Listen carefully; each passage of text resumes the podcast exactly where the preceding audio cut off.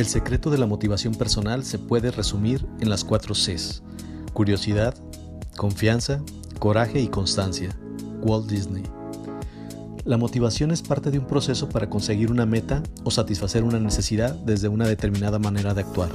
Cuando tenemos motivación, nos animamos, nos impulsamos, promovemos y provocamos cambios reales y positivos. Por el contrario, cuando nos sentimos desmotivados nos paramos, nos bloqueamos, nos sentimos insatisfechos y todo sigue de la misma manera.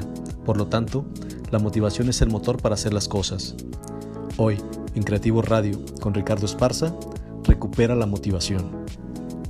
La motivación es un estado interno que activa, dirige y mantiene la conducta de la persona hacia metas o fines determinados. Es el impulso que mueve a la persona a realizar determinadas acciones y persistir en ellas hasta terminarlas. Es un proceso que pasa por varias fases. Inicialmente, es la anticipación sobre lo que hacemos y sentimos. Si todo va bien, se activa el deseo de hacer algo por lograr lo que necesitamos o deseamos. Y en esta acción se va evaluando para lograr una retroalimentación para corregir o ajustar las acciones hasta llegar al resultado y el disfrute del mismo. Me pregunto, ¿qué haces cuando tus niveles de motivación se encuentran bajos, así como tu autoestima? ¿Qué haces para recuperar la motivación necesaria para seguir con tus planes y completar tus tareas? Este es un gran cuestionamiento y la respuesta se encuentra a continuación. La realidad es que la motivación es un proceso interno, surge desde adentro de ti Nadie puede motivarte y en caso de creer que lo hacen es una motivación a corto plazo, mientras que la que tú puedes lograr será a largo plazo. Esto conlleva a la pregunta, ¿cómo puedes motivarte desde adentro cuando tus niveles de motivación se encuentran por los suelos? Primero, debes entender que prácticamente todas las personas deben de lidiar con esto en algún punto de sus vidas. No hay alguien que sea inmune a esto. Así que, ¿qué hacer cuando te sientes con poco ánimo? 1 Reduce el contacto con la gente negativa. Esto no siempre es posible, pero hazlo siempre que puedas. Por lo menos hazlo durante un periodo corto. Seguramente te has topado con personas que se quejan absolutamente de todo. Mantente alejado de ellas en lo que intentas recuperar tu ánimo. 2. Busca pasar más tiempo con personas que recarguen tu energía. Dicen que te conviertes en las 5 o 6 personas con las que más te relacionas, y creo que es cierto, así que relaciónate con personas que te empujen a ser mejor en todos los aspectos de tu vida. 3.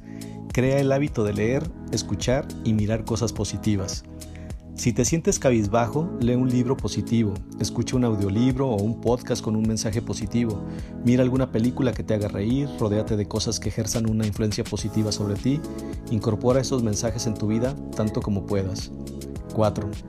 Aprende a priorizar. Da prioridad a las cosas que debes y quieres hacer. Haz una lista. Entre más control ejerzas sobre las cosas que quieres y debes hacer, podrás solucionarlas mejor.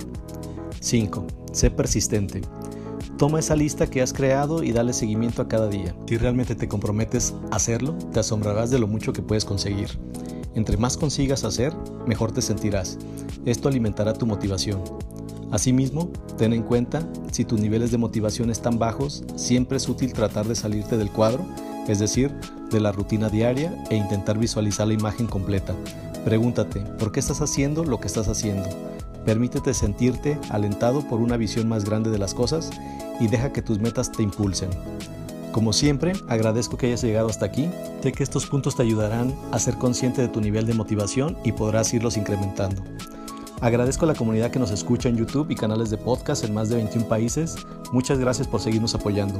Esto fue Creativo Radio con Ricardo Esparza. Hasta la próxima.